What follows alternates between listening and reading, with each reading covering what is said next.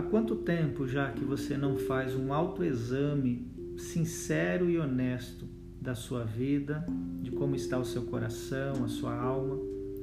Nós lemos lá em 1 Coríntios, capítulo 11, versículo 28, o seguinte: Portanto, examinem-se antes de comer do pão e beber do cálice. Fazer um autoexame jamais deveria ser exclusivo para o momento que antecede a ceia. Essa prática, ela deve ser diária, constante para todo cristão.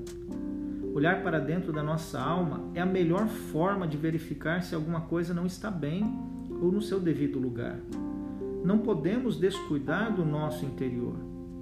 Assim como olhamos no espelho para avaliar nossa aparência externa, devemos examinar com cuidado como estão os nossos sentimentos, pensamentos e atitudes. O autoexame pode livrar de você de muitos problemas, principalmente se você fizer uma avaliação profunda e honesta.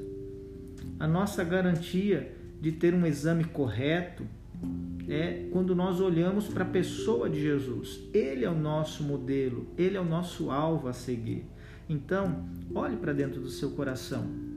Avalie como está as suas emoções, os seus sentimentos, como estão os seus pensamentos e deixe Deus te ajudar a consertar o seu interior.